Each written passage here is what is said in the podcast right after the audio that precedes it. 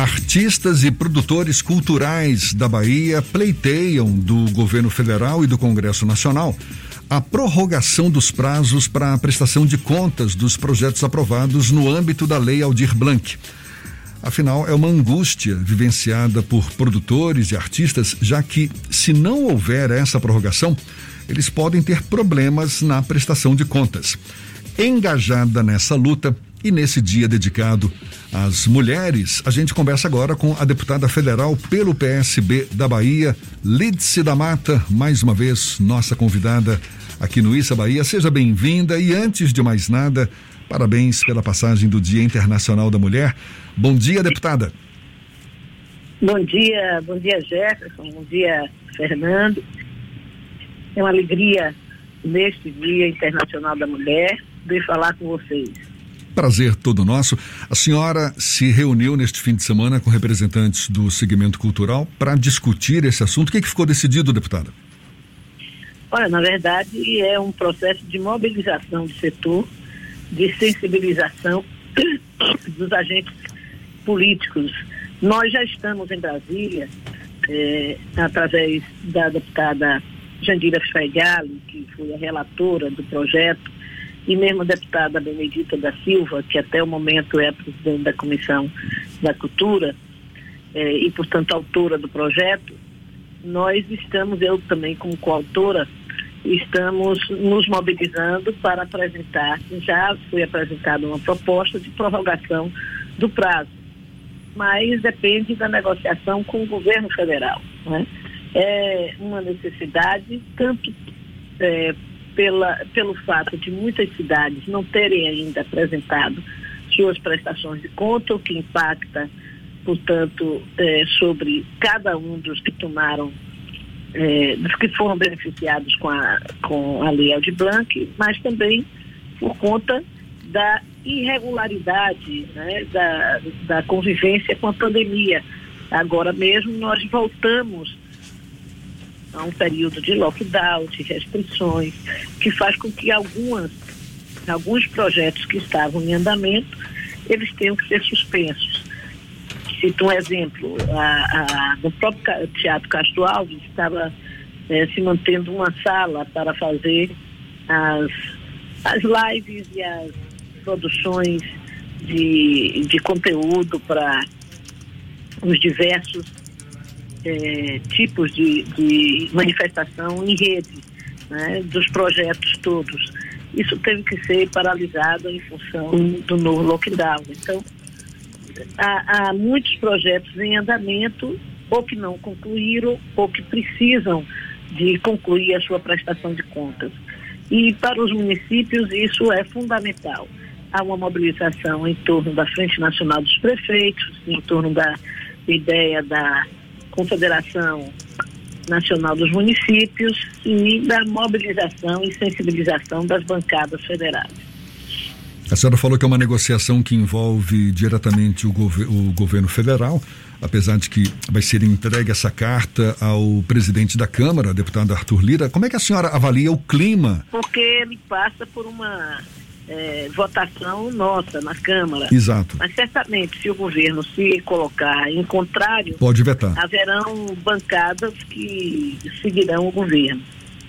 Perfeito. Além da possibilidade de veto ainda, não é? Lá na frente do, uhum. do presidente da República. E como é que a senhora avalia o clima, tanto na Câmara quanto da parte do governo, pelas informações que a senhora recebe, para aceitação desse pleito?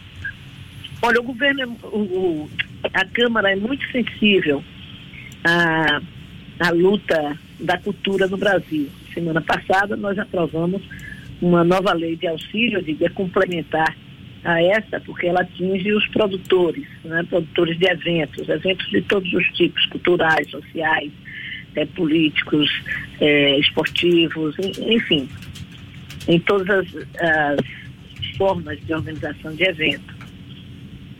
E, e é sempre essa sensibilidade que o, que o parlamentar brasileiro tem em função da força da economia criativa no Brasil. Uma força ainda não bem dimensionada do ponto de vista dos eh, indicadores socioeconômicos, mas é que todos têm clareza de vivência em cada uma das suas regiões da importância do setor da criação, do setor da cultura é, em cada uma das, das regiões. No entanto, o governo federal não tem demonstrado ter essa sensibilidade. Basta ver aí, por exemplo, a Lei Rouanet, que em relação aos outros anos conseguiu executar ou aprovar projetos em torno de 10%, comparado com os anos anteriores. Então, mesmo se levando em conta que nós estamos num período atípico de pandemia, essas leis têm buscado, e os produtores e artistas têm buscado apresentar propostas, projetos que sejam casados com esse novo momento, adequados, adaptados a esse novo momento. Deputada, nesse contexto da Audi Blanc, de uma lei de incentivo para a área de cultura, uma portaria da Secretaria Nacional de Cultura suspende a inscrição de projetos na Lei Rouanet de cidades em que existe um processo de restrição de atividades. O Congresso Nacional já se mobilizou, já questionou sim, esse processo sim, já, e como é que está a situação já atualmente? contestação a essa posição, já iniciativas e nós não podemos aceitar, inclusive, isso do ponto de vista democrático. Não é, não é possível o presidente da República interferir, primeiro, numa posição que é protetora da vida, que é adequada para o enfrentamento da pandemia no país.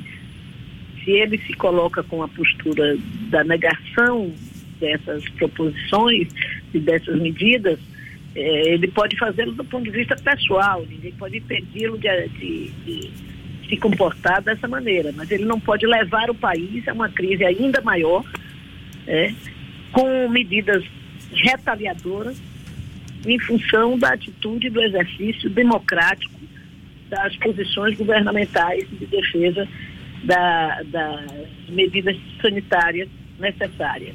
Né?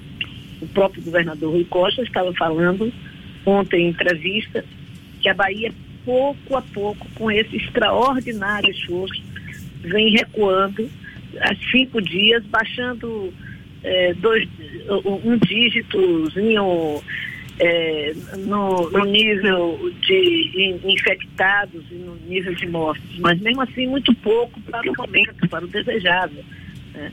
Em, do, em, em, fevereiro nós estávamos com, chegamos a, a 114 pessoas mortas em 24 horas. Uh, ontem foi registrado 82. Há de se convir que é uma redução muito pequena se nós formos somar o que isso significa 82 duas pessoas morrendo por dia, o que impacta no mês, enfim. E que é inaceitável que a gente conviva com essa realidade. Tá?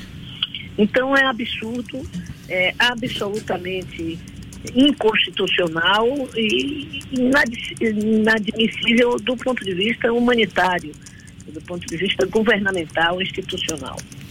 Um outro debate que está acontecendo na Câmara dos Deputados neste exato momento é a PEC do auxílio emergencial, a PEC emergencial. Os senadores apostam que vai haver pouca modificação por parte dos deputados, porém há um esforço para que haja algum tipo de ampliação desse processo. A senhora tem participado dos debates, o que, é que a senhora acredita que vai acontecer sim, com essa PEC? Sim, é claro que é, um texto já aprovado pelo Senado, que chega à Câmara, ele tem chance de, de prevalecer. Mas há uma grande é, frente no sentido de garantir que possa ser ampliado esse auxílio emergencial. A Câmara tem essa tradição. A Câmara apresentou um, projeto de um salário mínimo, o governo só aceitava 250, nós fomos numa negociação intensa até chegarmos a, a, a 500 e depois 600, que foi o valor definido em negociação com o governo. Então é inadmissível que o governo agora volte atrás e volte atrás com imposições inaceitáveis de, de, inclusive, condicionar é, situações que impactam permanentemente o país em função de medidas que são medidas emergenciais e transitórias. Até que é, tem que, que vencer é, a discussão de, do, dos 600 reais e 250, porque ela, nós entendemos que sem um auxílio emergencial não, não seria possível ter mantido o funcionamento da economia como aconteceu no ano passado. Quer dizer, a PEC é indispensável para a sobrevivência das pessoas. As pessoas não estão perdendo seus empregos, perdendo a possibilidade da, de fazer as suas atividades, suas ocupações informais. Mas esse, processo de desemprego já vinha em, em, em, em rápida velocidade no Brasil, a pandemia aprofundou. Então, é indispensável a discussão do, do auxílio emergencial foram todos os economistas, todos os dados da economia que quem demonstrou que não é possível é, ficar sem um auxílio emergencial. E olha, um auxílio emergencial de 600 reais, as pessoas compraram comida, compraram vestimenta, compraram é, é, produtos de, de construção civil, compraram eletrodoméstico, por quê? porque naquele determinado momento também precisavam é, adequar suas casas a essa situação. Era uma, uma geladeira que estava quebrada e que você ia é, adiando o momento da, da compra da nova, ela funcionando com defeito antiga. No momento da pandemia, em que todos estão mais próximos da atividade dentro de casa, é preciso que esse, esse é, equipamento funcione de fato. Então, muitas, eh, muitas dessas situações levaram a que as pessoas, tendo o auxílio emergencial, é, pudessem comprar. Isso movimentou a economia, é, não apenas é, na produção de alimentos, mas em todas as direções. Né? Foi, foi registrado que nesse período cresceu o, o preço de, de componentes da indústria de construção civil, porque as pessoas também investiram em melhorar um pouco sua casa. Né? Seja, é, sejam os de classe média, que por estarem mais próximos de casa tiveram, sentiram a necessidade de resolverem problemas que estavam se acumulando, como também, principalmente, as pessoas de renda mais baixa, que estando em casa, tiveram necessidade de melhorá-la para que tivessem possibilidade de continuar nela. Então, é indispensável isso. Na Europa está comprovado, é, Portugal, no início do ano, enfrentou altos índices de contaminação e de mortes, fez um lockdown de dois meses, baixou para metade o número de contaminados e o número de mortes. Então, é uma mentira dizer que isso não tem impacto. Tem. É, aqui na Bahia, o próprio governador relatou os fatos desse dia. Agora, o fato de ter é, impacto e das pessoas estarem defendendo, como é o caso do governador e outros governadores, a possibilidade de manutenção de um lockdown, não quer dizer que façam isso com alegria, que não saibam das consequências difíceis no campo da economia, é, de, uma, de um fechamento de comércio, de um fechamento de produção. É óbvio que sabem. Agora, não há outro caminho. Se tivesse uma vacinação permanente, com número suficiente de vacinas, que pudessem manter no ritmo acelerado a vacinação, porque quando se fala no ritmo da vacinação, aí logo dizem, ah, mas o Brasil está vacinando mais do que em, em outros lugares, sim. O Brasil tem, é, é, conhecido como um dos países com maior capacidade de vacinação no mundo. É a nossa tradição do SUS, é a nossa tradição do serviço público. Não é? E, e, diferente de outros países também, o nosso nível de contaminação e de, e de mortes é muito maior. Nós somos o segundo no mundo em número de mortes. Então, é, isso é que dá o, o com, digamos assim, a, a, ideia da urgência da vacinação no nosso país. Né? É, é, o que define é a necessidade.